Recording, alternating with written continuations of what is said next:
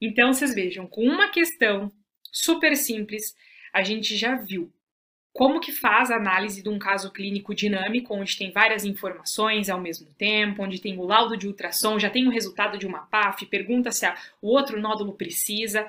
A gente já sabe como olhar de uma maneira abrangente o caso clínico, olhar e levar em consideração a função tireoidiana base do paciente, quais são os requisitos principais de um ultrassom para eu indicar ou não uma PAF, qual que é a conduta no caso de Bethesda 2, que é um nódulo benigno, observação clínica desses nódulos tireoidianos sem exames adicionais, e os outros pormenores.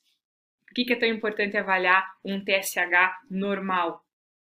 O que eu faria se esse TSH não estivesse normal, estivesse suprimido? Eu pediria uma cintilografia, o que, que, eu faria se essa paciente tivesse tireoidite de Hashimoto? Eu investigaria também o anti-TPO e saberia que isso tem um impacto na análise do parênquima no ultrassom.